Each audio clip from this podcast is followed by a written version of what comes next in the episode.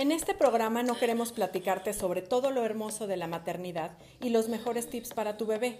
Aquí hablaremos sobre aquello que nadie te cuenta y que a veces te hará querer salir corriendo. En este espacio daremos voz a todas las que nos hemos sentido una mala madre. Mala madre.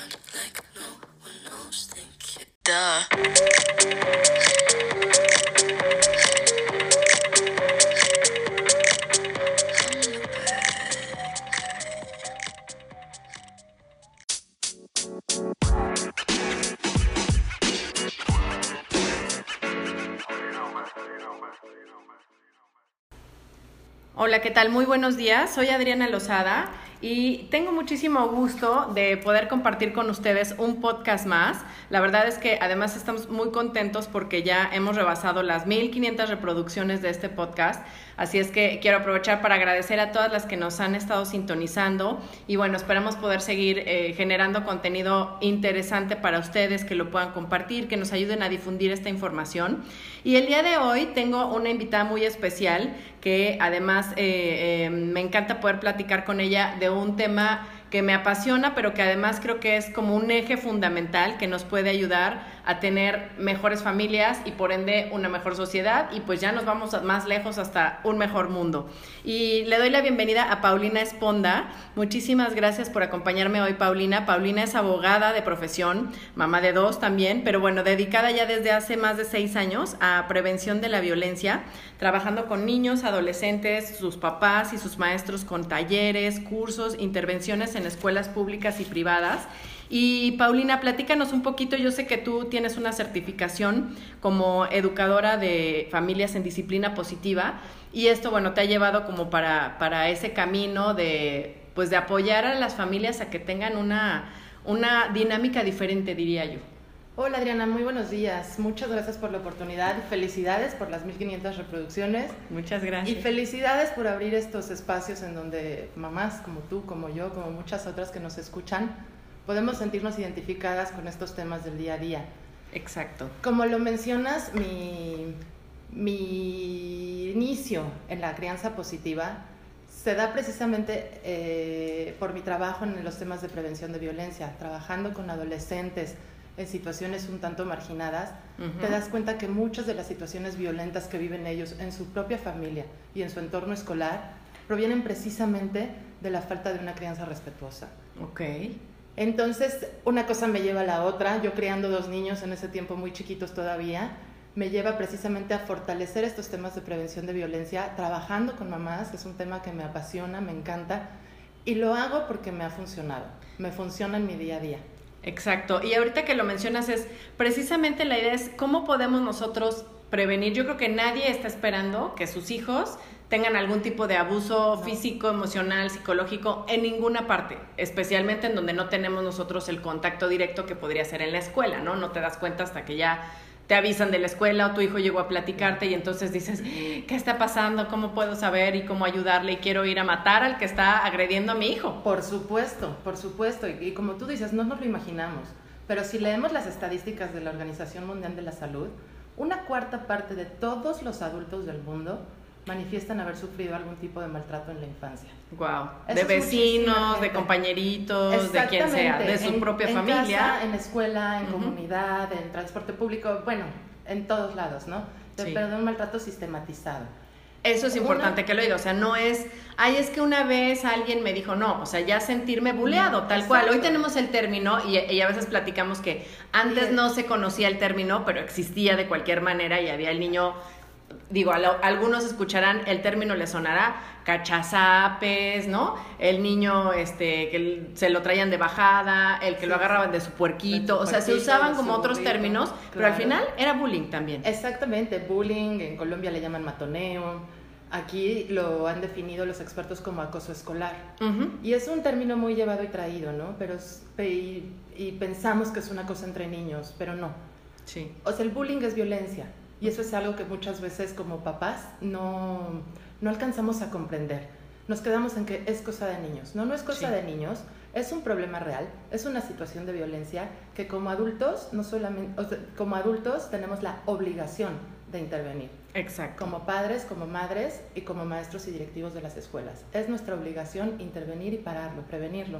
Y ahí la parte a lo mejor importante es decir, ay caray, ¿cómo identificar, como bien dices, cuando es un pleito de niños, ¿no? Cuando es una situación sin mayor trascendencia, que eso siempre va a pasar, es parte incluso de su formación y es parte como de esa experiencia de ir creciendo y sabiendo cómo resolver conflictos. Exacto, pero los errores como estas oportunidades de aprender, ¿no? Incluso situaciones así aisladas nos permiten trabajar con los niños en temas de resolución pacífica de conflictos. Así es. Sin embargo, el bullying más, va más allá, porque no son actos aislados. Y eso es lo importante a lo mejor de definir, desde el principio definir qué sí es bullying y qué realmente está siendo, bueno, una situación que se presentó, hubo una diferencia, un conflicto, no todos los niños se van a caer bien entre sí y eso es normal, igual que entre adultos tampoco todo el mundo te cae bien. Absolutamente natural. Pero respetas. respetable, exacto, respetas, ¿no? Respetas a la persona, no tienes que ser amigo de todos, por supuesto. pero sí tienes que respetar a todos y todos te tienen que respetar a ti, idealmente. Eso es lo que quisiéramos. Pero el bullying es agredir o humillar a otra persona de forma repetida a través de insultos, de divulgación de rumores, de herir física o emocionalmente, por escrito, ahora mm. que estamos con esto de las redes sociales, que dimensiona aún más las consecuencias y el alcance del bullying, o simplemente ignorar a alguien ¿no? Ok, hacerle la ley del hielo, pero ya sistemáticamente. Exactamente, ¿no? Y entonces aíslas por completo a un niño de un salón de clases y, de sus demás compañeros, ¿no? Decirle no te lleves con él, no seas su amigo. No lo invites a la fiesta, ni a la salida. y esto que dices tú de no lo invites a la fiesta, pues también son cosas que las propias mamás de pronto propiciamos, ¿no? Claro, sí. De permitirlo. Entonces, cómo manejamos las invitaciones y estamos nosotros enseñándole a nuestros hijos que está bien o no excluir a, alguien más. Exactamente, sí. Entonces, bueno, es, es, es, un tema complicado, muy llevado y traído. Se ha hablado muchísimo, bueno, ha corrido tinta respecto a lo que es el bullying y sin embargo se sigue dando. Claro, esa es la parte también donde tenemos que ser muy conscientes de decir, ¿sabes qué? Esto es algo que desafortunadamente, aunque platicamos, siempre ha existido desde que nosotros, nuestros abuelos, ¿no? Eh, ahora sí que desde que hay sistema escolarizado ha sido algo que sucede, pero cómo se escucha más hablar de ello. Yo no sé si en realidad sea una cuestión de que ahora sí se habla y antes no se hablaba, ahora se da más porque los niños traen un entorno a lo mejor de mayor autosuficiencia, donde inclusive también los maestros pues a lo mejor antes ni siquiera intervenían y decían, ¿sabes qué? Eso es cosa de niños y entonces no daban parte a sus papás ¿no? de la situación que se vivía. Em, no sé si, si ahí tú tienes alguna referencia de, ¿será que es algo que verdaderamente viene a la alza o solamente se habla más? Yo pienso que solamente se habla más, se habla más y no solo eso, sino que nos estamos dando cuenta de las consecuencias que ha tenido esto, que al final es una violencia, no es un maltrato. Claro, que eso es lo importante, no normalizarlo, no, decir eso es parte de la infancia. Y tiene, eh, desde mi punto de vista, dos consecuencias bastante graves. ¿no? La primera a nivel personal, que no nos damos cuenta que el maltrato sufrido en la infancia causa alteraciones en la salud mental y física que perduran para toda la vida. Wow, sí. Toda la vida. Las consecuencias socioprofesionales pueden mermar hasta el desarrollo de un país. Es increíble ver hasta dónde puede llegar el permitir nosotros el abuso de alguien más, ¿no? Sí. Eh, por supuesto que es posible prevenirlo desde un enfoque multisectorial. Para eso ahora contamos con estas grandes escuelas para padres y cuestiones así que nos permiten empoderarnos y dar a nuestros hijos herramientas, para poder, eh, por decirlo de una manera muy llana, darse a respetar, ¿no? Pero lo demás también es el enfoque social, o sea, ¿qué, qué se genera con el bullying? Okay. ¿Cómo se conforma esta comunidad escolar en donde hay bullying? Entonces, estamos, si no intervenimos los adultos como las autoridades que somos, y hacerlo de manera, por supuesto, respetuosa y con todo el conocimiento que requiere el tema, ¿no? Pero no, no intervenir, estamos fomentando la impunidad, estamos fomentando esta, esta ley del silencio que se autoimponen sobre todo los adolescentes claro. entrando a la secundaria, ¿no? El no denunciar, porque entonces al que habla le va peor, ¿no? Claro, porque es el soplón, porque entonces sabes que eres un chillón, porque, ¿no?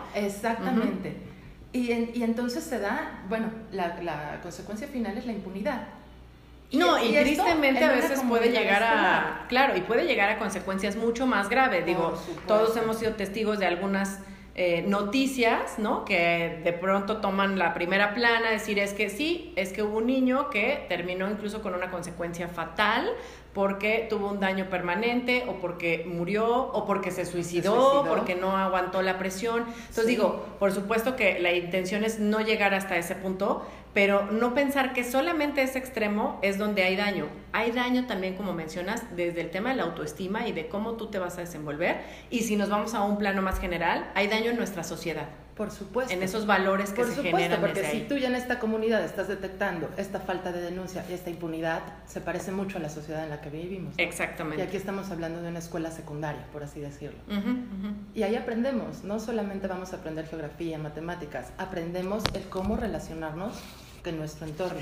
No, y especialmente en una etapa tan formativa como es la secundaria, pero de la personalidad, ¿no? Por como tú, tú claro. eh, a lo mejor ya entrando un poco más en el rollo de fisiológico y demás, es la etapa en la que tu cerebro está acabando de tomar toda la, la forma, todas las conexiones neuronales, toda la cuestión de personalidad, y es donde tu carácter termina por formarse y donde a lo mejor incluso aprendes a relacionarte porque es cuando empiezas a tener tu primer novio, entonces puedes empezar a definir cómo empiezas a practicar esas relaciones interpersonales ya a otro nivel, no solo eh, con tus amiguitos, con la gente en general, sino tus grandes amigas, el novio, la autoridad, como es este, en este caso, pues los maestros y los directivos de una escuela, ¿no? A la par que tu- tus papás, y estás en una etapa donde dices, híjole, en secundaria estoy retando toda esta cuestión. Por supuesto. Y se da muy fuerte, pero se da desde la primaria también. Claro, claro, no, eh, incluso hemos tenido ya casos en kinder, ¿no? De niños ya con esta actitud muy, muy prepotente. Exacto. Niños de 5 o 6 años que llegan a la escuela y sí pretenden ser así como que el rey del recreo, ¿no? Sí. Y ahí empezamos. Y sin una adecuada intervención, pues no, no, yo no veo que esto pudiera tener fin.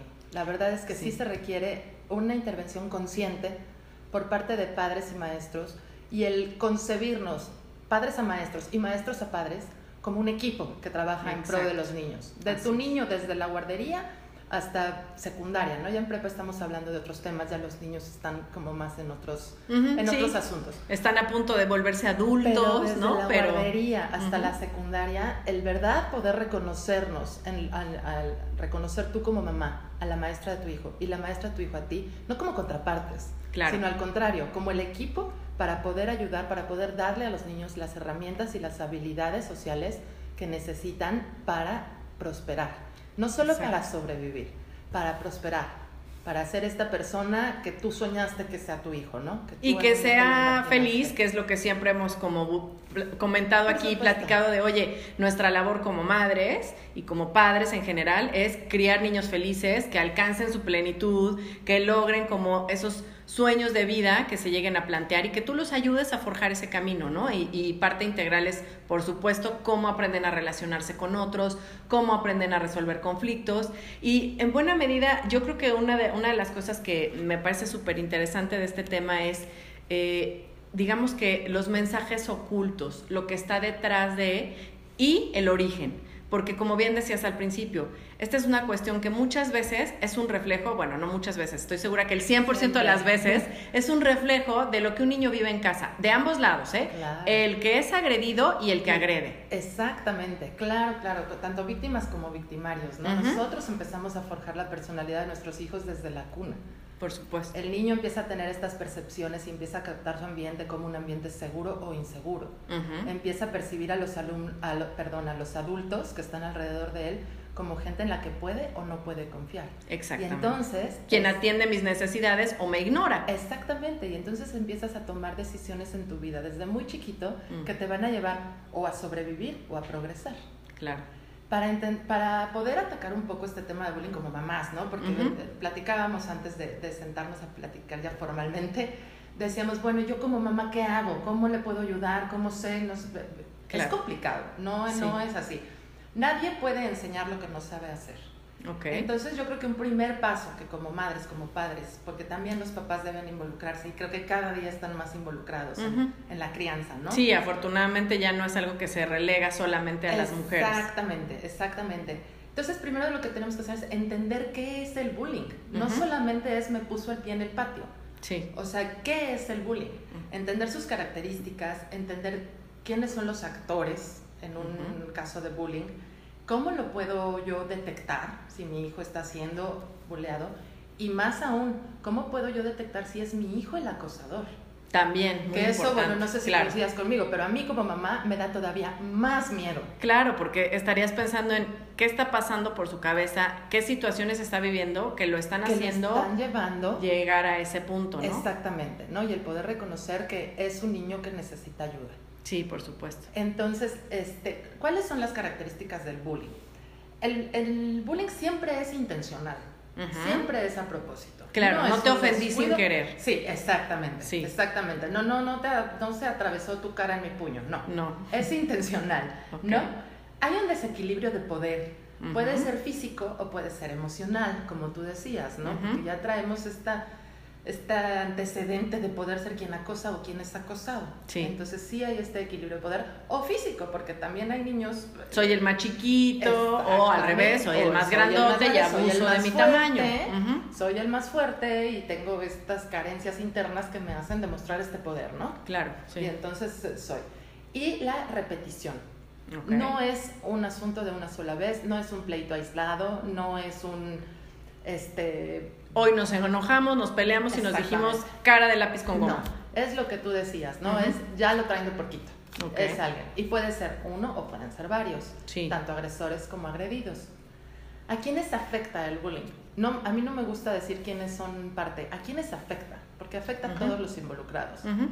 Afecta obviamente al acosador, que es la víctima, que es el blanco de maltratos, que es el blanco de burlas, de humillaciones, de de golpes, de heridas, de agresión. tanto físicas como emocionales. Afecta al acosado, por supuesto que afecta. Un niño, eh, bueno, como decimos un poquito también en disciplina positiva, un niño conectado no va a llegar a ser un acosador. Es conexión antes que corrección. Si tú, un niño que se siente conectado con su comunidad primaria, que es su familia, jamás va a ser un agresor Jamás va a ser el niño que saca la pistola y tirotea a media escuela. No, y porque además tiene un cierto grado de empatía mucho más desarrollado, ¿no? Y entonces, de entrada, piensa, híjole, me gustaría si yo fuera él que me hicieran y porque esto. no tiene que llenar sus carencias en otro lado, porque en casa están llenando sus necesidades emocionales. Correcto. Entonces sí ya es un niño afectado, él ya viene afectado. Exacto, sí. Y por supuesto los testigos. Sí, y desde mi muy particular punto de vista son con quienes se tiene que trabajar más. Claro, porque pueden ser quienes levanten la alerta de decir aquí hay un problema. Exactamente. Y el poder hacer llegar el mensaje a los mm. jóvenes de hoy de que el que habla no, es, un ñoño, no es un soplón, no es el rajón. Pero ¿cómo va a ser esto? Es un niño consciente de que eso no es correcto, que lo que está viendo no está bien y que necesita parar. Pero puede venir un niño de casa muy consciente de que eso no es correcto, de que eso está mal y de que yo tengo que hablar. Pero si en la escuela alzo la mano y digo, maestra, fulanito le pegó a sultanita y la maestra no hace nada, ¿sabes? Este o me dice, no sé chismoso, Juanito. Exactamente. ¿Sabes cuándo va a volver a denunciar? Por supuesto. Nunca. Y ahora lo, lo, podemos visualizar en la sociedad en la que vivimos como adultos, ¿no? ¿Cuántas veces no vas a denunciar? ¿Por qué? Porque no me van a hacer caso. ¿Para qué voy? Sí, o porque temo que la autoridad este, no haga nada o eh, que esté involucrada, ¿no? Ese es otro tema. Pero al final sí puede suceder que a veces los mismos maestros son quienes no solo no están haciendo caso, sino permiten que esto suceda porque lo minimizan, ¿no? Porque digan, ay, es cosa de niños que es, lo normal, ¿no? Este es un pleito típico, ay, pues también que Pedrito aprenda a defenderse porque pues porque ah, permite que lo estén sapeando todas las todos los recreos, para que se deja, ¿no? Entonces, entonces sí, pero a la medida en que haya una reacción y una respuesta de los adultos, ya sean maestros, ya sean padres, entonces los niños seguirán hablando. Claro. Si no la hay, entonces va a imperar esta ley del silencio. Porque entonces, me, ¿para qué me meto en problemas si de todos modos no va a pasar nada?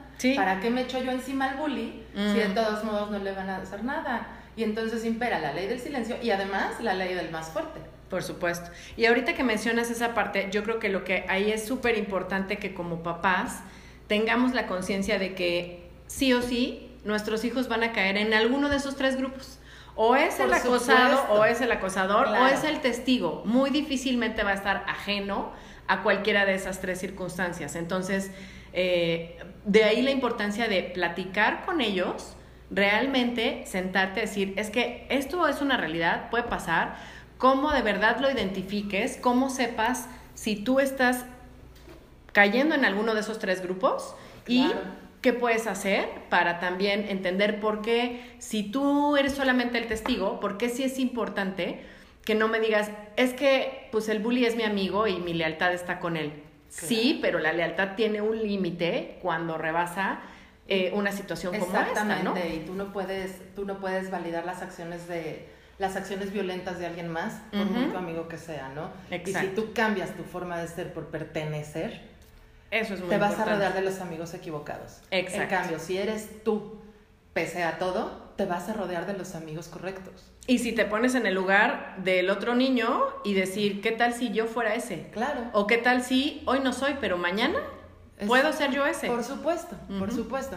Entonces es importante que como mamás, porque aquí estamos hablando de mamás Sí. el día de hoy, entendamos quién es y qué pasa por la cabeza del acosado, del testigo y del acosador. Ujú.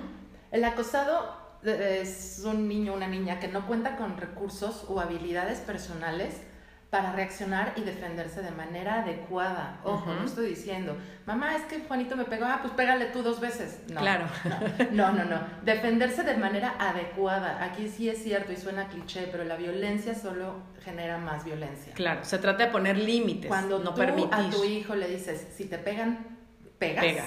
Ujú. Le estás poniendo un blanco, ya sabes, un blanco de tiro al blanco en su Sí, espalda y lo estás haciendo mucho más vulnerable a que la siguiente agresión sea Más mucho fuerte. más fuerte. Mm. Entonces, y creo que ese es una, uno de los mitos que tenemos muy arraigados, ¿no? Así, Claro. pues no te dejes. Exacto. ¿Y que estás manco? Sí. ¿No? Y lo hemos oído y lo oímos en... No, o a veces, especialmente a lo mejor en cuestión de los niños, ¿no? Los varones y decir el Ah, papá, claro. ah, al que le va a ir peor es a ti porque te dejaste. Ah, ¿Cómo no. es posible que mi hijo no sea tan machito para defenderse, ¿no? Por Ese tipo de, Y cuestiones. entonces, ¿sabes cuándo te va a volver a contar que fue víctima de una agresión? Claro. Nunca, porque ya Sí. está actuando con, con vergüenza, con culpa.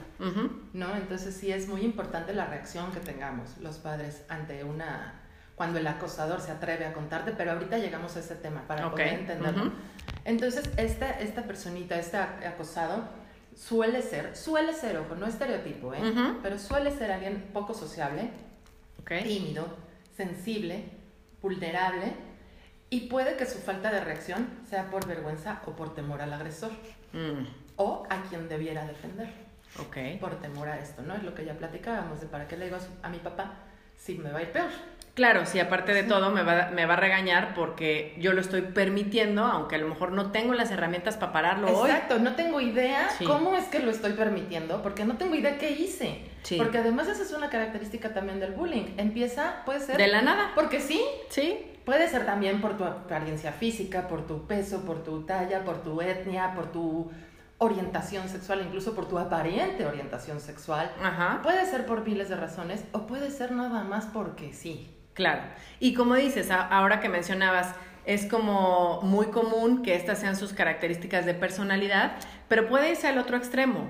Puede ser el niño que parece el bufón, lo entre comillas, o el que es muy simpático porque es su manera de agradar Claro. para que eh, no haya como ese rechazo, Sí. pero en el fondo es, ándale, sí, ándale, ponte a dar las marometas esas que diste el otro día. Híjole, pues no quiero hacerlo, pero, Pero- la verdad es que lo voy a hacer para que no me molesten de otra manera. eso es como ¿no? un mecanismo de defensa, incluso, Exacto, ¿no? sí. Y sí, tienes mucha razón. El, el bufón del grupo es este, También puede ser normalmente aguas, algo trae, ¿no?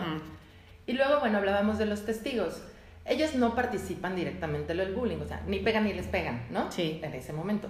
Pero observan y a veces participan pasivamente en, en- en- en esta situación que se está presentando porque responden con un silencio complaciente. O peor aún, O hoy en día con los dispositivos al no, alcance, bueno. entonces soy el que graba. Entonces peor tantito porque después yo difundo esto en redes Exacto. y entonces al rato ya se hizo más grande. Yo te diría que en cuestiones de ciberacoso, el que graba es También acosador, es acosador. no es testigo.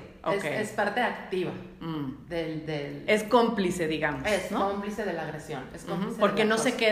Eh, sin hacer nada. Sí eh, tiene una acción que es grabar Sí, y difundir. Exacto, y el cyberbullying es tema aparte, ¿eh? Sí, Que podemos hacer todo otro podcast al respecto. podemos hacer cinco podcasts, Sí, ¿no? claro. Y podemos poner cinco o seis ejemplos de películas, de cuestiones que hemos visto Sí. hoy en día de lo que está causando, ¿no?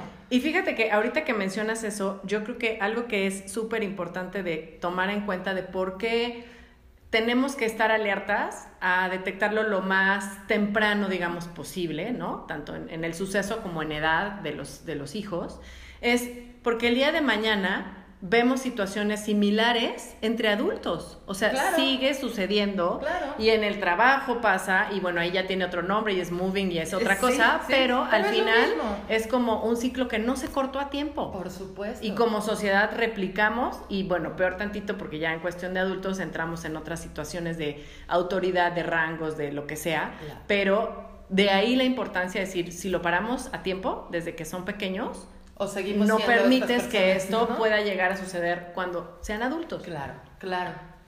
Estamos a tiempo. Así es. Estamos a tiempo. Entonces, muchas veces este testigo sí quiere detener la agresión, pero la mayoría de las veces no saben cómo hacerlo ni saben a quién pedirle ayuda. Ok. O como decíamos, O cuando lo temen. hicieron, Ujú. no recibieron una respuesta, no recibieron, no hubo una consecuencia a lo que pasó. Entonces, pues mejor para que me meto en problemas, Claro. me quedo callado. El acosador es esta persona que de forma deliberada hace uso de la fuerza o de su poder para acosar a otras, para acosar a otros, y normalmente en frente de sus compañeros. Sí, Porque como alardea. calla- exacto, es, lo hago aquí para que todos vean Que yo aquí soy, yo, ¿no? el que manda. Porque, ah, porque el saberse observado lo hace sentir poderoso. Pero obviamente, y no, bueno, normalmente, oculta estos comportamientos frente a sus maestros. Y con Claro. el silencio cómplice de los demás, pues muchas veces puede llegar a ser hasta el consentido de la maestra. Y decimos, es el peor mustio o mustia, ¿no? Exacto, Que pero no tiene se cara ve. de ser el mejor, el ejemplo hasta puede de ser un alumno. estudiante, ¿no? Sí, claro. ujú. Eh, Y es el que no, no, no, mis, a ver, yo le cargo la maleta, no sé qué. Yo le ayudo, yo, sí, Por claro. supuesto, y son mustios, y conocemos varios adultos así. Sí, también. Obviamente su conducta es el reflejo de estas necesidades afectivas que no tiene satisfechas. Pueden ser conflictos en la familia o problemas no resueltos de su primera infancia, ¿no? Entonces, obviamente, sí es, es un niño que, que necesita Sí. atención, le urge atención. Por supuesto, Por sí, supuesto. es una manera de llamar la atención de sus compañeros.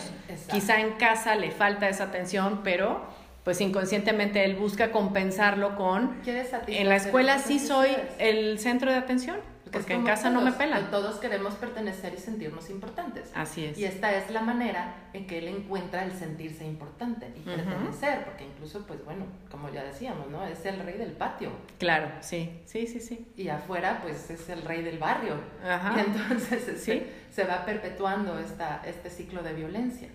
Exacto. ¿Cómo le afecta el bullying al acosado, a la víctima? Obviamente en una baja autoestima y una, una pobre autoimagen, una autoimagen negativa de sí mismo, ¿no? Ujú. Bueno, válgame la redundancia. Puede haber ausentismo escolar, Sí. sensaciones de temor, una depresión, una ansiedad. Aquí hablábamos de las consecuencias tan graves de un maltrato, ¿no? Ujú. ¿Cuántos adultos en depresión, en ansiedad, con ataques de ansiedad, con ataques de pánico no conocemos? Y Sí. creo que, bueno, eso también es tema aparte y merecería la intervención de especialistas. Pero, Claro. Pero cada vez se habla más de esto, de las enfermedades mentales. Muchas de ellas se pudieron prevenir desde la infancia, Por supuesto, sí. reduciendo el costo social y el costo humano de ellas, ¿no? Intentos de suicidio o incluso suicidios exitosos, ¿no? Sí. Fobias, desconfianza en las relaciones sociales y en la, y en la solución pacífica de conflictos. Insisto, y esto depende del- de, la manera en que intervenimos como adultos. Ujú. ¿Qué confianza les estamos dando que pueden, que puedan acudir a nosotros? Ujú. Porque las cosas no quedarán impunes. Para no generar esta impotencia ante la falta de ayuda y respuesta, ¿no? Sí, claro. Que es, es otra consecuencia, ¿no? Esta impotencia, es decir, no puedo hacer nada, o sea, verdaderamente. No, y ya me acerqué a quien creí que me iba a ayudar Y y no peor. estoy encontrando Y respuesta. no, o no encontré respuesta o, o me fue peor, ¿no? Entonces también tenemos esta baja en el rendimiento académico y algo que a mí me parece gravísimo es el, que se acostumbran a ser agredidos, a ser humillados, a ser desvalorizados y a ser discriminados. no, y eso, bueno, eh, sí, claro, y esa es la parte súper triste de decir, imagínate el día de mañana cómo va a ser ese adulto que se acostumbró a traer una autoestima ¿no? Por los suelos, a decir, está bien, los demás pueden pasar por encima de mí, me pueden agredir, me pueden maltratar, hombres y mujeres, ¿eh? Ah, Porque ah, claro. no, Esto no es privativo de ningún género. Sí. Esto no es privativo de ningún género, ¿no? Y también, y por el otro lado, este sentimiento de venganza. Exactamente, de, ir teniendo como todo este rencor de ahorita soy chiquito, pero, deja que crezca y entonces crezca. sí. Sí, y ahorita no estoy tan alto como tú. o ahorita no tengo una posición de poder, pero el día de mañana mis circunstancias me llevan a una posición de poder donde voy a sacar todo ese rencor acumulado y guardado en un cajón en mi eh, subconsciente y después lo voy a sacar. Y fíjate que un psiquiatra especialista en cuestiones de violencia, que el nombre se me escapa ahorita, pero mm. en, una, en un seminario que tomé sobre prevención del bullying en la UNAM, él comentaba que siempre tenemos esta, hemos categorizado, perdón, en eh, tres en el bullying, ¿no? El acosado, el acosador y el testigo. Pero él incluye un cuarto, que es esta persona que siempre fue acosada y un día dice, ahora va la mía. Y entonces, como ya comentábamos también, es el niño que saca un cuchillo, que saca una pistola, que mata, que viola, que llega a hacer actos criminales verdaderamente patéticos, ¿no? Ahora que Niño o adulto, porque por, porque por supuesto que también escuchamos esa este parte, ¿no? Exacto, de este oye, todos estos estos actos de venganza ya no es en la infancia, ya es después. Exactamente. Pero se te están incubando desde entonces. Sí, y que es un poco a lo mejor la justificación para decir, oye, es que eh, ¿por qué la mata viejitas, no sé qué? Y cuando de pronto hay todo este perfil psicológico y es, claro, es que siempre se remite a un, es que de niño fue maltratado, ya sea en casa, que es lo más común, ¿no? Que, que haya empezado desde tan pequeñito que sufrió maltrato en casa, y o en la escuela también, ¿no? En su entorno social, y entonces trae como esa justificación interna, que por supuesto no, no se me hace tan válida, pero de decir, es que como a mí me hicieron, hoy yo siento que tengo derecho de hacérselo a alguien más. Claro, y es, y es importante lo que dices, tengo derecho. Claro, me siento, no me siento ni culpable, es mi venganza autorizada. la explicación de por qué los supervillanos son como son, ¿no? Exactamente. Tan de moda la película Ahorita con esta película, ay, sí. Que sí te pone a pensar muchas cosas, Por supuesto, sí, sí. Toda, toda proporción guardada. Sí, y a lo mejor es, es, es, ficción y como quieras, pero sí te da una idea de, por supuesto, que es innegable que estas cuestiones de lo que tú vives en la infancia te marcan. O sea, que ahora sí es este cuarto elemento, ¿no? De este niño que siempre fue abandonado, maltratado, humillado, ignorado. Ignorado, ignorado. No, no, este, no concebimos muchas veces el ignorar a un niño como una forma de maltrato, y sí que lo es. Sí, por supuesto, ¿no? Como ser negligente y decir, bueno, o sea, yo no te golpeo, no te grito, no te castigo, pero, tampoco, te, te caso. ¿sí? Pero te digo, ¿sabes qué? Ahí está el refri, llégale, búscale qué, puedes comer y no me estés molestando. Exacto, exacto, porque yo estoy viendo Joker. Sí, porque estoy ocupado, así es. Y cómo, bueno, y volvemos, ¿cómo le afecta a los testigos? Pues bueno, lo primero es que empiezan a tener un miedo terrible de que a ellos les pueda pasar lo mismo, ¿no? También se da una baja en el rendimiento escolar, y esto, esto podría ser muy observable y muy medible, ahora que a las escuelas les gusta mucho medir todo, ¿no? Sí. Es muy medible. Cuando hay una baja de rendimiento escolar en determinado en un grupo, es una señal de alerta, algo está pasando, ¿no? Quedan expuestos a modelos inadecuados de actuación. O sea, normalizamos. Lo que decíamos, oye, es que entonces, cuando yo lo traslade a mi vida adulta o en la sociedad, pues claro, es normal que eh, la autoridad o el que tiene una posición de poder abuse del otro y así es, y, no hay nada que hacer. Escuchas que a tu vecina le están poniendo una golpiza tremenda y no eres ni para hablarle a la patrulla. Claro, exactamente, sí. Entonces sí. porque también eh, otro de los efectos que tienen los testigos, bueno, en los tres niveles, ¿no? Es que desconfías de los adultos por esta intervención no adecuada. y ya sé que lo he repetido muchas veces, pero de verdad nos tiene que quedar muy claro. Sí. El no querer ir a la escuela, el adquirir un, este aprendizaje equivocado, ¿no? De cómo actuar ante circunstancias injustas. Como ir adquiriendo valores incorrectos. Exactamente, ya ni siquiera pueden distinguir entre lo que es justo y lo que no es justo. no desarrollar esta empatía. un gran valor en la juventud de hoy, ¿no? Y además te acostumbras al sufrimiento, te acostumbras a ver a otras personas ser discriminadas, Ok. te acostumbras a la humillación, te acostumbras a la violencia y te acostumbras a nada más decir, bueno, mientras no pase en mi casa, pues ya está. No, y el día de mañana, al mundo, ¿no? claro, lo, lo interiorizas y dices, pues sí, a veces puede ser que yo caiga en alguno de esos eh, comportamientos, pero pues Creo es normal, no es tan malo. No, no, ¿no? porque al final, pues bueno. Yo Todos tengo- lo hacen. Yo tengo que ver por mis hijos, ¿no? No por los hijos de la vecina. Bueno, Ujú, ujú, claro. Muy, muy, muy cuestionable. Y también genera este sentimiento de culpa por no tener la habilidad, por no tener esta herramienta de involucrarte y solucionar favorablemente la situación. Entonces te empiezas a sentir muy culpable, ¿no? De, de no puedo, Claro. no puedo. Sí. ni, ni siquiera hablar. ¿Y cómo le afecta al acosador? ¿No? Es este, por supuesto que ellos aprenden a obtener de una manera equivocada las cosas que desean. Claro, ¿no? Por la imponiendo. fuerza. Ujú, Logran cierto estatus en el grupo, o sea, puedes llegar a ser el cool en, Sí. en el grupo por el uso del poder y la fuerza con que cuenta en ese momento, ¿no? Naturaliza las acciones violentas, discriminatorias y de desvalorización de otros. Aquí vale el que yo digo que vale, el que no, no. mm. Entonces, ese es el- Obviamente le trae sanciones disciplinarias, ¿no? Porque con la escuela, la familia, incluso muchas veces el rechazo de los compañeros. Ok, Baja autoestima, sí. es una personita con una autoestima muy, muy baja, crea precedente de- para futuras conductas delictivas. Tenemos Por delincuentes en potencia Sí. aquí.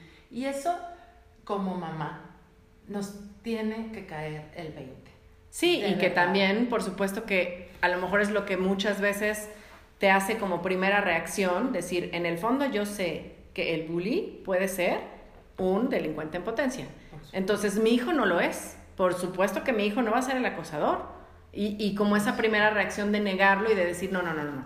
Tú me estás queriendo decir que, ay, pero, pero si Juanito es un amor, Y entonces en empieza- casa recoge los platos y Es- hace su cama y es súper lindo. y esta confrontación, ¿no? Entre padres y maestros, es decir, no, es que más bien la que se trae de bajada a mi hijo es la maestra. Sí, lo están hijo provocando. Lo están provocando, ¿no? Y sí, puede ser una, una venda en los ojos que tenemos por amor, Claro. ¿no? sí. Pero yo creo que la primera obligación que tendríamos es quitarnos esta venda y de decir, porque lo que tu hijo te está tratando de decir es que está sufriendo profundamente Por supuesto. y está tratando de llenar este vacío haciendo uso de, inadecuado de su poder y de su fuerza. Sí. Y que además está propiciando él después poder ser víctima de este poder y de esta fuerza en una proporción mucho más grande. Claro. Entonces quizá es complicado decir, no, mi hijo, mi hijo no es un delincuente en potencia. Ujú. Piénsalo al revés. Sí. Tu hijo se está convirtiendo en el blanco de una agresión mucho más fuerte. Claro. Porque Y- está generando, en, perdón, en sus compañeros, en su entorno, este sentimiento de venganza. Y sí pasa, y ha pasado. Y si no intervenimos adecuadamente como mamá, va a pasar y muy pronto. Ahora, te voy a decir aquí algo que, pues de pronto pudiera salirse a lo mejor un poco del modelo, pero mi pregunta va hacia, ¿qué pasa cuando es muy probable que ese niño acosador no tenga una familia presente, no tenga unos padres que estén pendientes y que al final no haya quien detecte eso en su entorno familiar?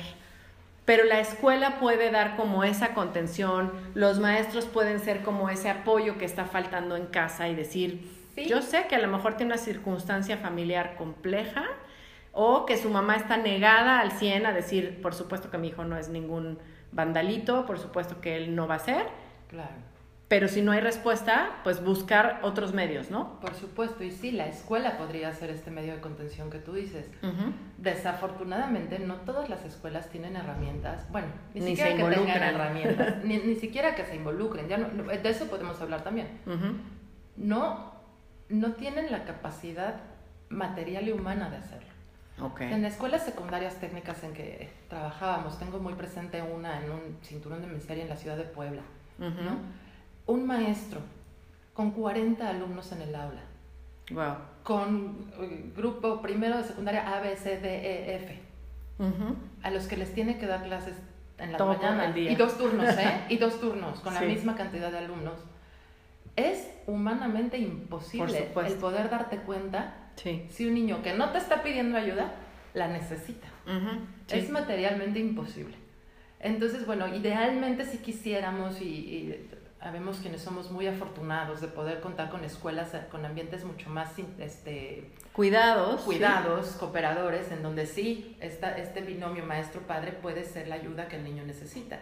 También tenemos que entender que este niño acosador no comprende sus propios problemas. O sea, él no dice, ah, yo tengo vacíos existenciales. No, por, supuesto que no. Él no tiene idea de lo que le está pasando. Entonces tampoco sabe pedir ayuda, porque no se está sintiendo bien con lo que hace. No, alguien más tiene que detectarlo y decirle, a ver, ¿cómo te ayudamos? Él no, es víctima de quizá no es la víctima de los golpes que él da, pero él es víctima de sus propias circunstancias. Sí, claro. Y entonces ahí es lo que tú dices, hay que poner mucha atención en cómo nosotros en casa tratamos a los niños. Y muchas veces hay familias que tenemos esta violencia tan normalizada que ni siquiera estamos siendo conscientes de que somos violentos con nuestros hijos. Por supuesto. ¿Cuántas veces no hemos oído? No, yo no grito, yo así hablo. Sí, claro, yo tengo la voz fuerte. Mi voz es súper fuerte. bueno, ese ha sido uno de mis grandes demonios como mala madre que soy, ¿no? Sí. El poder controlar mi tono de voz. Así decía, así hablas. ¿Y qué resultados te ha dado? y no eres capaz de modificar algo de tu propia conducta que no te encanta como adulto. Entonces, ¿cómo le vas a ayudar a tus hijos a modificar las conductas que no te gustan y que a ellos mismos no les gustan, ¿no? Sí, por supuesto hablamos de que siempre el trabajo empieza por uno mismo y decir, a ver, ¿dónde estoy yo teniendo esos vacíos emocionales o carencias que tengo que arreglar para poder ser una guía para mis hijos, ¿no? ser un poquito menos mala madre, ¿cómo le hago? menos mala madre. Y, ayer leí algo que me encantó. O sea, la crianza positiva, ponle como le quieras poner, ¿no? Pero la crianza positiva, la crianza respetuosa, se trata de humildad, no de perfección. Exacto, sí, buenísimo. Me encantó. Sí, no, es una frase increíble porque efectivamente nadie está aquí por el concurso de la mejor mamá del año. Por supuesto que no. por supuesto que no. Entonces es el poder dar, darte cuenta de qué le estás tú transmitiendo a tu hijo desde casa. Sí. ¿No? Se normaliza la violencia, no se normaliza y va desde un cállate hasta un golpe, hasta agresiones mucho más fuertes. Sí, sí, sí, no, y, te callas porque yo lo digo y no te estoy dando ningún argumento, soy tu mamá y te tu callas. y te callas. Sí, exacto. Exactamente, ¿no? Entonces ya, hablabas tú en otro podcast que me gustó mucho de los mitos de la crianza y es precisamente uno de estos, ¿no? De yo le grito, yo le pego porque es por su bien. Claro. No, no nos estamos dando cuenta de las consecuencias tan profundas, de las cicatrices físicas y emocionales tan profundas que se van generando en nuestros niños. Claro. Sí, sí, por supuesto. Exactamente. Otro día podemos platicar, la verdad es que me encantaría de eh, adentrarnos un poquito más en por qué la disciplina positiva, ¿no? Tiene como este efecto secundario. No nada más se trata de que seamos pacíficos y, y, no solo es una cuestión de no golpes y no le grites, no, es todo un sistema mucho más complejo eh, que además es buscando que a largo plazo todo esto nos lleve a una mejor sociedad con mejores seres humanos que están bien internamente. como así de fácil. el otro niño, ¿no? Recobrar la paz del mundo un niño a la vez. Exactamente. Y yo creo que sí se puede. Sí, por yo supuesto. creo que sí lo podemos este y podemos empezar, en, podemos empezar en las escuelas, por supuesto, eh, desde papás, desde maestros, identificando estas señales que ahorita la verdad es que nos, nos ha ayudado mucho como todo lo que tú nos has ido refiriendo de cómo detectar que son tres grupos, que cada uno de ellos tiene circunstancias diferentes, que todos necesitan apoyo, pero que hay que estar sobre todo alertas a identificarlo, a no permitir que esto siga avanzando, a no normalizarlo, a no permitir y a no decir, ¿sabes qué? Es cuestión de niños, ¿no? Que lo resuelvan entre niños. Por supuesto, como lo dijimos desde el principio, no se trata de intervenir al primer me sacó la lengua, no, no pero sí estar atento a ver si esto tiene otro nivel, bueno, sí valdrá la pena, porque efectivamente los niños son eh, personas que están desarrollando su vida y su personalidad y están en proceso y todavía necesitan esa guía y esa contención. No podemos decir que lo resuelvan solos, ¿no? Y esa observación, Así es. Desde poder estar al pendiente de las necesidades que se van presentando en cada niño. Exactamente. Y como papás, como dices, estar muy atentos a las señales, por supuesto que los maestros también, pero ser muy conscientes de que, oye, el maestro tiene 20, 25, 30 o más alumnos en clase. Tú tienes a uno, dos o tres hijos en casa. Entonces es mucho más fácil que, que no dejemos todo en manos de la escuela. Y eso, no, por supuesto que no. Porque además, este, pues trabajo en equipo, ¿no? Por supuesto. Y, de pronto ahí también te topas con actitudes de, maestros y directivos en escuelas de yo aquí vengo nada más a enseñarles historia, física y química. Claro, sí, lo demás que se los enseñan en su casa. Es en su casa. Sí, sí en parte, pero en parte esas ocho horas que está el niño en la escuela es tu responsabilidad. Claro. Y sobre el tema incluso ya hay resoluciones de la Suprema Corte de Justicia de la Nación condenando a escuelas por, inacción. por inacción. Por, supuesto. una, sí, por una actuación tardía, inadecuada. O como por negligencia. Y con condenas millonarias, ¿eh? Pero también, también podría ser tema de otra Claro, sí, de cómo también las escuelas deben involucrarse en esta cuestión. Exactamente. Entonces, bueno, sí, ya sabemos toda esta teoría de quiénes son, cómo se conforma y no sé qué, pero yo en casa, ¿cómo puedo saber si a mi hija, si a mi hijo lo están maltratando? Exacto. ¿Qué puedo yo hacer? Y aquí van 10 puntitos sencillos que podemos este, nosotras como mamás poner especial atención, ¿no? Perfecto. El primero son sus cambios de comportamiento. Nadie en esta vida conoce mejor a tus hijos que tú. Claro. Tú vas a notar un cambio de comportamiento o un cambio en su humor, que es el segundo punto, ¿no? Cambios repentinos de humor. Tristeza, llanto o de pronto hay una irritabilidad sin motivo aparente. Ok. Y esto se empieza, se puede dar incluso de un día para otro, ¿no? Pesadillas o cambios en su patrón de sueño. Ok. Cambios en su patrón de alimentación. E incluso, bueno, otra de las consecuencias profundas que puede tener el maltrato es esto, ¿no? Los trastornos alimenticios. Claro, sí. El, eh, dolores, de pronto se que te empieza a quejar que le duele la cabeza, que le duele la pierna, que le duele el estómago, o incluso la presencia de vómito, sin, sin, alguna razón este, fisiológica, ¿no? la, la pérdida frecuente de sus pertenencias. Ok. Ah, perdí la el estuche. Ah, perdí el estuche. Ah, perdí la regla. Ah, perdí mi pluma. ¿Por qué? Sí, porque es una forma también de ejercer bullying. no te pego directamente a ti, pero me voy contra tus pertenencias. Contra tus cosas, ¿no? Te las escondo, te las robo. Te, rompo los lápices, claro. Ajá. El, eh, el, ver la presencia de marcas y moretones. Bueno, ese sí es más que innegable. Clarísimo. Y que no tengan una explicación lógica, ¿no? O convincente. sí, o de pronto me, caí. y resulta que se cae cada semana o cada tercer día y dices, me bueno. con la puerta, ¿no? sí, claro. el, la falta de deseo de socializar. Ok sobre todo en los adolescentes, ¿no? Que es una etapa en donde realmente la aceptación de sus amigos y todo es mucho más importante que la tuya. Entonces, cuando tiene esta falta de socializar, sería un, foco rojo. Sí, que ahí, como dices, de, de, entrada, a lo mejor tú misma como mamá puedes irte dando cuenta, oye, antes lo invitaban a las fiestas y ahora ya no. Exacto. O a las salidas, ¿no? Ya más grandes, ok, ya no son fiestas, pero que van a ir al cine, que van a ir y ya no. O sí lo invitan, pero él no quiere ir. Exactamente. Porque no quiere ir, ¿no? O de plano, no quiero ir a la escuela. Exacto. ese era mi siguiente punto. La falta de interés en las actividades escolares y el inventarte cualquier cantidad de excusas para no ir a la escuela. Me siento mal, tengo calentura, bla, bla, bla, cualquier cantidad de excusas para no ir a la escuela.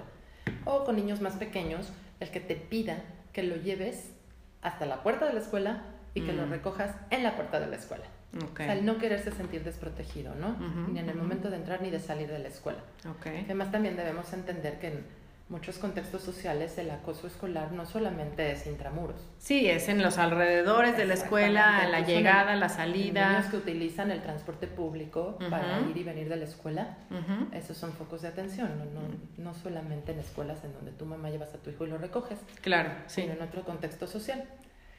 ¿Y qué hago? Bueno, ya sé que es el bullying, ya vi más o menos que tengo que estar pendiente para saber, pero ¿qué hago? Si yo no soy psicóloga, yo no soy, yo solo soy una mala madre. Escúchalo. Primero, escucha a tu hijo. No minimizar, ¿no? Su... No minimizar y no maximizar tu reacción. Ok. O sea, en el momento en que uno dice, es que me molestaron, ¿Cómo que te molestó quién es? Y entonces no reprimes tu impulso de decir, yo le voy a ir a pegar a él, si no a su mamá. Exactamente. Eh, reprime. tu cerebro primitivo. Requiere de cierta inteligencia emocional en la cual hay que trabajar, pero por supuesto, que es importante. Pero si tú reaccionas eh, exacerbadamente a este esto, ¿sabes cuándo te lo va a volver a decir? Sí. ¿Te va a dar los detalles? No, nunca.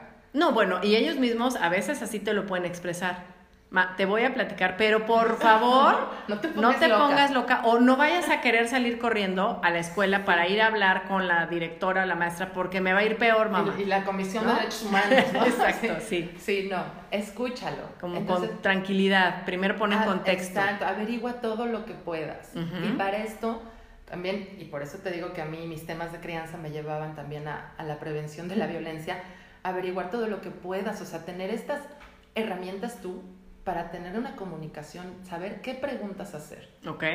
Pero si tú empiezas a generar estos lazos de comunicación desde, desde la primera infancia de tus hijos, Sí. es mucho más fácil Abres el canal, claro. tenerlos en la adolescencia, ¿no? Abres el canal y mantienes abierto el canal, pese a la adolescencia. Exacto, sí.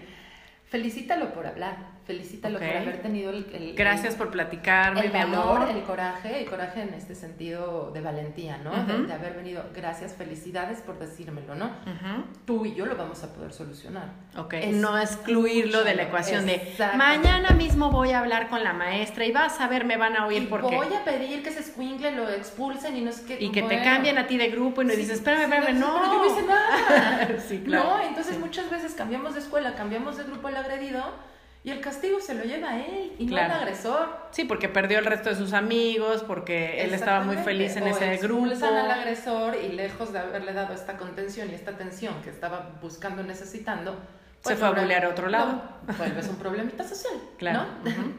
Muestra empatía.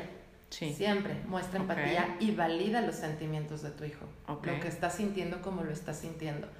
Esta parte de quizá te para ti- entiendo. Quizá ujú. para ti no sea tan grave, o sea, tú desde tu mente adulta que ya pasaste por esto y sobreviviste, no sea tan grave. Pero la percepción que él tiene, en Claro. ese momento su escuela es un mundo. No, y y que eso se es algo súper común y muy, muy importante como papá, nunca perder de vista de, ay, no es para tanto. O sea, como, ¿por qué exageras y nada más te dio un jalón de pelos? Exactamente. O sea, de verdad, ¿no? Te rompió, te rompió tu estuche, "Ay, ya te compro otro, no pasa nada, ¿no? Ah, Exacto. te compraron otro, te lo vuelvo a romper. Sí. claro. Entonces no estamos teniendo esta, no estamos entendiendo la magnitud de, de lo que nos está diciendo, porque no estamos empatizando con ellos. Y efectivamente, a lo mejor no- tú desde, como dices, tu mente adulto dices, no es tan grave, pero no invalidar que para él sí es Para grave él sí en es ese muy momento. grave. Para él sí es muy grave en ese momento, exactamente. Entonces no, no, no podemos no validarlo, Por supuesto. no podemos desestimarlo, despreciar lo que tu hijo está sintiendo, ¿no? Claro. Por ponerlo más, este, más enfáticamente. No lo culpes, no lo culpes. El ser víctima de violencia, la víctima nunca tiene la culpa. Claro. Y esto aplica en violencia escolar, esto aplica en violencia doméstica, en maltrato infantil. Un niño nunca tiene la culpa. Y es muy común decir, pero ¿y no? ¿Por qué no te defendiste? Es tu culpa por ¿Y dejarte. por qué no le dijiste a la maestra? ¿Y qué hiciste tú? Exacto. ¿No? Por supuesto, sí. Tener como muy consciente de, a ver, no. Si te vuelves a dejar, yo te voy a pegar, ¿no? Claro. y entonces toma esta, esta apertura de tu hijo a decirte las cosas como una oportunidad de reflexionar. De reflexionar cómo ha sido tu crianza, cómo ha sido, eh, sin, sin juzgar, reflexionar. Por supuesto.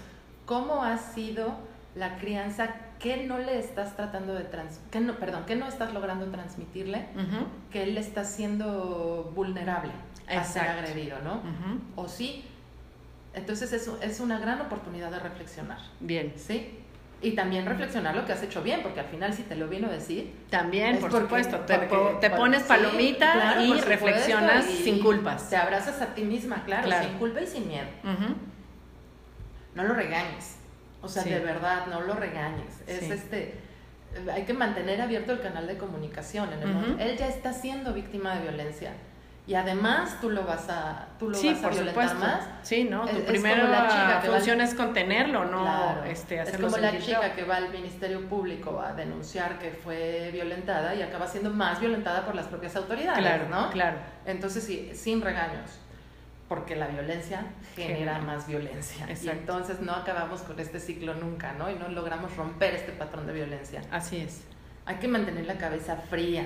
Sí. Ya lo platicábamos, ¿no? No, no, no podemos correr por la judicial para que vaya a agarrar al hijo de su madre. No podemos. Sí, sí, ¿no? sí. O le mando un, un golpeador profesional de una vez. Cabeza fría, no podemos actuar en el momento. Por supuesto que estás que te lleve el demonio. Ah, no, claro. Te sale el león interno y quieres comerte a todos. Te están lastimando lo más preciado de tu vida, que son tus hijos. Ujú, ujú. Por supuesto que quieres, pero hay que contener estos sentimientos de venganza, Sí. de revancha y el poder pensar con la cabeza fría. porque solo de esa manera vas a encontrar una solución. Queremos solución, no queremos venganza. Exactamente, no ese es un queremos punto venganza. clave. A mí no me importa si el niño bully lo corren o no lo corren en la escuela, no. Lo que quiero es que no se siga afectando a mi hijo. Así ¿no? es. Es- y ver- que yo encontraré la solución para mis hijos y Ujú. la mamá de quien está acosando encontrará la solución con la escuela intermediaria y no sé qué, ¿no? Ujú. Bueno, y aquí un tip, un tip al margen es en, en- a nivel mamás, yo sí les recomendaría que cuando las cuestiones de violencia escolar son en la escuela, dejemos que sea la escuela quien actúe. No seas tú quien busca a la mamá del niño que le pegó Por fuera. porque entonces estamos es- volviendo esto mucho más grande de, de lo que, o sea, más bien, estamos entorpeciendo la solución Claro. que se le pueda dar. Sí, porque además se está dando en otro contexto. Si esto sucedió en la escuela, también la escuela tiene que estar enterada Pues y porque probablemente la la escuela escuela. tampoco está identificando estas cuestiones, ¿no? Y también necesita estar alerta. Y no se trata de decir, ah, la escuela no se dio cuenta. No, pero tú ya. Exacto. Y la Ponlo escuela sobre aviso. Entonces, ponlo sobre aviso. Y que sea la escuela quien hable con quien tenga que hablar. Ahorita que lo mencionas, creo que eso es básico y como bien dices, como un tip al margen, eh, insistir en hagamos equipo con la escuela. Desafortunadamente creo que nos hemos ido de un extremo al otro. Ay, sí. Desde el antes los maestros tenían hasta derecho de pegarle a los alumnos. ¿no? Con todo, y, y los mismos papás decían, El claro, reglazo. y usted dele, porque si no aprende así con sangre la letra entra, ¿no? Ah, sí. Entonces, sí, por supuesto que eso eh, no cabe en ninguna circunstancia actual, pero quizá nos hemos ido al otro extremo de, ay, te reprobó Ah, esa sí. maestra tonta tarada, o sea, pero ¿qué se cree? Pero mañana voy a ir yo a decir que, ¿no? Sí. Y entonces es como una cuestión de el equipo de casa y el equipo de la escuela. No, No. somos un mismo equipo, estamos formando personas, estamos eh, infundiéndoles estos valores, estamos finalmente Claro. criando y guiándolos de una manera que tenemos que hacer equipo. No puede ser, es que estos tontos de la escuela, es que por eso pago, es que, ¿no? Ah, y, y hay niños que por eso de pronto ellos dicen, maestra, es que no, no, no, no, no, porque mi papá por eso paga, ¿eh? Para que usted se aguante todo lo que yo quiera venir a hacer al... sa-". No, ahí estamos, prepotencia por supuesto, dando una un señal pésima. niño de 12, 15, 16 años. Así el es. nivel de prepotencia. ¿A dónde lo va a llevar afuera, en la calle? Sí, por supuesto. Y, Esa y- es la y es lo importancia que de... es lo que también yo comentábamos antes de, de iniciar. El no no el acoso escolar, la violencia escolar no distingue situación socioeconómica. Exactamente. No la distingue. Sí. Y bueno, y ahí incluso el, el- el maltrato en casa tampoco Tampoco se este, No es cuestión de, posición- de posición no. socioeconómica. No, no, no, no es de qué tan rimbombante sea tu apellido, ¿eh? Se da Sí. en todos lados. Así es. Se da en todos lados. Hasta en las mejores familias. Pero- exactamente, hasta Ajá. las mejores familias. Y ya, nada más para terminar la parte técnica del bullying, es cómo Sí. puedo yo como mamá, que repito es lo que a mí más miedo me daría, cómo puedo yo identificar si es mi, mi hijo es quien está agrediendo. ok. ¿Cómo me puedo yo dar cuenta de eso, no? Ujú. Y creo que ahí lo más importante sí es poder transmitirles el mensaje de que es eh, eh, con respeto. Ok. O sea, vamos a educar con respeto. No estamos creando vacas, estamos creando seres humanos que tienen los mismos derechos y la misma dignidad que tú. Claro. Entonces, reconocer eso, ¿no? Tampoco puede ser el niño, ah, le pegaste, no sé, te voy a dar yo más fuerte para que se te quite. Bueno, y Claro. entonces ahí vamos en esta espiral de violencia que no acaba Ujú, ujú. Y que tan preocupados nos tiene. Sí, ¿no? claro. A todos. Y te voy a castigar porque eres un maldito gandalla. No, pues espérame. Y entonces ahí además del castigo ahí va la etiqueta, ¿no? Sí, claro. Y ya está. Ujú. Entonces, eh, debes de tener en cuenta que si tu hijo está involucrado en estos actos de molestia o de intimidación, seguramente, no, no seguramente, absolutamente segura estoy Ujú. que necesita ser Ayuda, ayudado, por escuchado, Sí. tanto o más que sus víctimas, que Ujú. sus testigos. Sí, déjale muy en claro que en esta, o sea, en esta casa tomamos muy en serio los actos de intimidación y de molestia, ¿no? No es un chiste. Sí. O sea, no, tampoco te voy a aplaudir lo que hiciste, ¿no? No te No, voy a no, pegar, pero tampoco te voy a aplaudir. No. ¿no? Deberá haber a lo mejor una consecuencia, pero acompañada de Empatía. apoyo, de una terapia, de una asesoría, ¿no? Exacto. O sea, como sí hay consecuencias por estar incurriendo en actitudes que no son las correctas, pero déjame entender por qué y Porque te ayudo. podemos ser perfectamente firmes Sí. sin dejar de ser respetuosos. Claro. Y ¿No? sin buscar solucionar de raíz el problema. Exactamente. Entonces, bueno, no, no, cero tolerancia para este tipo de conductas en casa, ¿no? vamos a poner reglas claras y lógicas. Ajá. cómo debe ser el comportamiento en casa de todos los integrantes de la familia. Por supuesto. Porque tú no le puedes ir pidiendo que no grite y se lo pides a gritos. Claro. Tú no le puedes decir que deje de pegar y que para que deje de pegar le vas Le a das un manazo. tres nalgadas, ¿no? claro. Entonces sí, sí, es como bombardear por la paz. Sí, sí, ¿No? por supuesto. Es tan absurdo como eso. Pasa más tiempo con tus hijos. Ok. Pasa más tiempo, el mayor tiempo que te sea posible. Yo sé que todas tenemos o todos tenemos cantidad de actividades que papá y mamá tenemos que salir a buscar el sustento económico Claro. de la familia, pero no podemos dejar de lado lo importante que es la presencia física y, y emocional. Y como siempre hemos insistido, padre. tiempo de calidad, porque no vale que nos reunamos a comer todos, pero cada quien está en su celular. Ah, por supuesto, por supuesto. ¿No? Ese no, es tiempo de calidad, No. aunque comamos juntos todos los días. Exactamente, ese, Sí. sí. no, ese, ese no cuenta. Sí. Este, y estar pendiente de sus actividades, ¿no? No podemos nada más decir, ah, bueno, entonces yo trabajo todo el día, entonces lo tengo en taekwondo, kung fu, natación, pintura, arte, Sí. música toda la tarde y entonces el niño sale de la escuela y está lleno de actividades mientras yo estoy haciendo lo mío. Sí. Pues no estás involucrado en lo que el niño está haciendo. Y esto no te va a dar la oportunidad de poder promover los talentos de tu hijo. Claro, identificar si tú dónde le es pones bueno. más atención a los aspectos negativos, estos van a crecer. Claro. Si tú le pones más atención a sus talentos, a su aspecto positivo, este va a crecer. No, y que por supuesto que, que estamos diciendo, claro que hay que fomentar esa cuestión de tener otras actividades, porque además por ahí canalizan muchas cosas, pero que no sea tampoco un exceso de actividad, que entonces ya lo trae en un nivel de estrés, de... Y este, que no se da abasto él y no te das abasto tú. Claro. Incluso para dar seguimiento a todas las actividades en las que Así están, es. ¿no? Y sí, tener muy claro que va a crecer lo que tú riegues, lo que Ujú. tú alientes. Eso es lo que va a crecer. Si Claro. tú todo el tiempo estás enfocado en lo mal que se porta y lo gandalla que es y la, la, la, la, pues eso es lo que él va a seguir haciendo, ¿no? Exacto. Eh, Ese patrón. Entre más le repitas que es un bueno para nada, Si pues lo va a lograr. Si tú puedes alentar sus, sus cualidades, Ujú. pues por supuesto que van a crecer las Claro. cualidades, ¿no? Ok.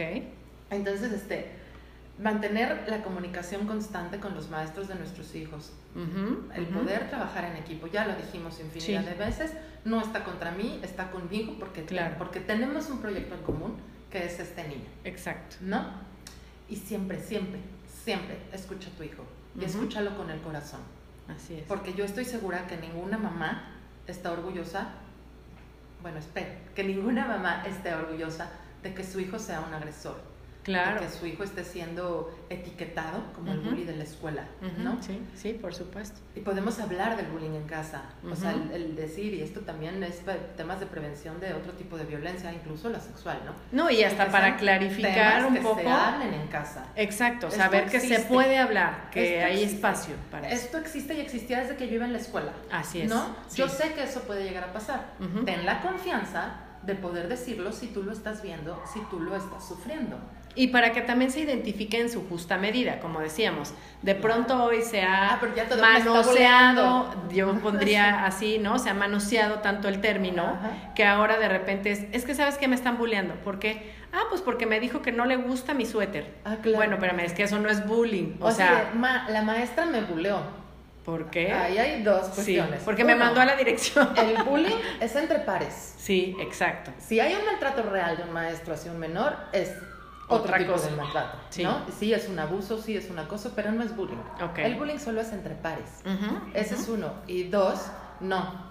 El corregirte una conducta, el ponerte cinco en un examen en el que te Claro, no es bullying. No, no es bullying. Sí. No es bullying. Tampoco No, y que también ellos aprendan a identificar entre sus pares cuándo sí es bullying y cuándo, bueno, está siendo un niño molesto, está haciendo, está queriendo ser chistoso y no lo fue, Exacto. ¿no? Pero no es una conducta como, como explicabas al principio, algo repetitivo, algo que atenta contra su dignidad, algo que ya tiene otras consecuencias, porque Claro. sí creo que a veces se ha eh, sobreutilizado el término y entonces ya cualquier tipo de conflicto entre niños es bullying. Es bullying. Y tampoco es así. Y, no. ¿no? Y, y etiquetamos niños, ¿no? Sí, Súper claro, fácil. Bueno, sí. hasta en los chats de mamá se Sí, puede dar, ¿no? sí. Y, y ahí también este, es otros temas de que platicar. Otro ¿no? tema que podremos hacer extensamente de, de la qué tanto que entre madres nos, este, nos Sí, y qué ¿no? tanto y qué tanto esas herramientas hoy nos ayudan o nos perjudican, ¿no? Pero bueno, es- ese es tema de otro de Uy, otro sí, podcast. También da mucho de qué hablar. Entonces sí tenemos que buscar las situaciones ideales para poder hablar con nuestros niños de lo, de lo que pasa en el mundo. Claro. Desde bullying hasta violencia sexual, hasta violencias de otro tipo, ¿no? El que sepan que no, no hay temas tabús. Sí. En tu casa no hay un tema que sea tabú. Así Tú es, puedes que todo a se puede hablar. a tu mamá de lo que sea. Ujú. Claro que eso va a depender de la reacción que tu mamá tenga Claro. ante lo que le estás hablando, ¿no? Por En supuesto. la medida de, de cómo tú reacciones, es que tu hijo se va a sentir con la confianza o no de venir a decirte lo que le está pasando o lo que vio que pasó o lo que está haciendo. ¿no? Exactamente. Ok, Cuando perfecto. estemos en este, hablando también con los niños, es importante el escucharlos. O sea, escuchar a un niño fortalece su autoestima, fortalece su, su, su, su personalidad. Ok, ¿no? ok. Eh, Tener paciencia cuando nos esté contando las cosas, el entender que no es fácil venir a decirte lo que te está diciendo y evitar terminar sus frases. Ujú, Ok. Déjalo hablar, sin juicios de valor. Déjalo hablar nada más y entonces juntos podemos encontrar esta solución. Ok, ok, perfecto, muy bien. Pues la verdad es que creo que con, con todo esto que platicamos, aunque todavía hay mucho más, Sí. hay muchas herramientas que uno puede ir también eh, como tratando de allegarnos de más información, ¿no? Me encantaría que en un siguiente episodio, y seguro que lo programamos para muy pronto, podamos hablar de cómo todo esto tiene otras extensiones, como podría ser, por ejemplo, el cyberbullying, ¿no? A través de, de las redes, de medios electrónicos, todas estas cuestiones, cómo también alguna cuestión se lleva desde la casa y a veces se convierte en un bullying familiar, por así decirlo, ¿no? Si traemos una dinámica familiar que no es la adecuada y que se permite entre hermanos y que este tipo de cuestiones. Importantísimo lo que mencionas, Adriana, porque muchas veces estamos muy al pendientes de que no nos maltraten a nuestros niños en la escuela. Exacto. Pero y somos tenemos los primeros. Sí. Situaciones de violencia tan normalizadas en casa que Ujú. somos los primeros en maltratarlos. Así es. Esta estadística que platicábamos al principio, que una cuarta parte de la humanidad manifiesta haber sido maltratada en la infancia, Sí, bueno, es la mayoría de terrible. las veces no fue en la escuela. Ujú. La mayoría de las veces es en casa, desde el lenguaje que utilizamos. No somos conscientes que la voz que usamos para hablarle a nuestros hijos se convierte en su voz interna. Exacto, así es. ¿Cómo sí. queremos que se hablen a ellos mismos? Sí. No somos conscientes que una nalgada a tiempo no es la mejor solución. Por supuesto. Y exacto. normalizamos violencia pensando que pues no, son mis hijos y pues mi obligación es educarlos y las A herramientas como de yo lugar. use a ti no te importan, sí, por supuesto que no. Claro, sí, ahí sí Pero no, no porque estaríamos cayendo en que el fin justifica los medios y creo que no es una no es una forma que nos pueda llevar a una sociedad mejor. Entonces, la verdad es que sí, afortunadamente hoy en día hay mucha información.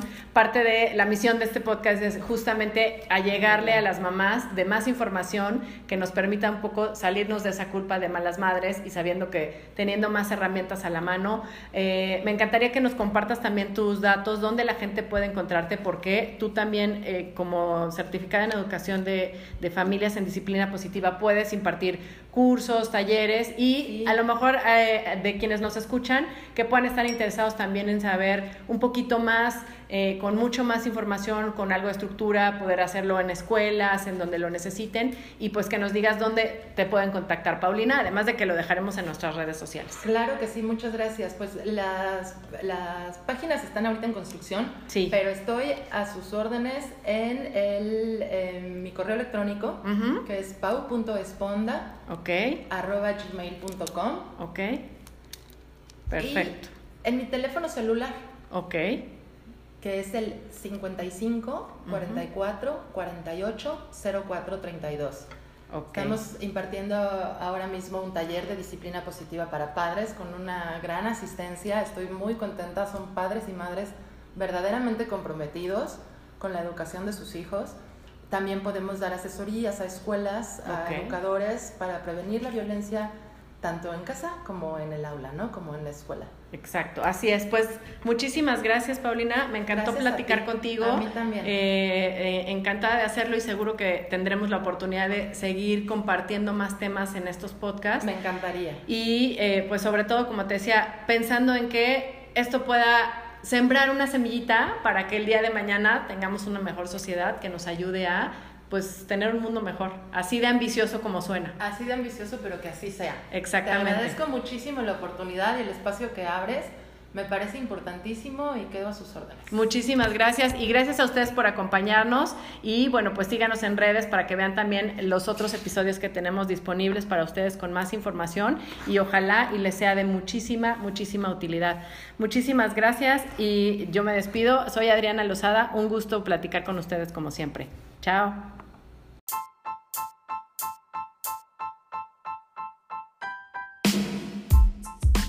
Gracias por acompañarnos el día de hoy. Si te gustó esta información, por favor compártela para ir creciendo nuestra comunidad y síguenos en redes sociales como Crónicas de Mala Madre en Instagram y Facebook.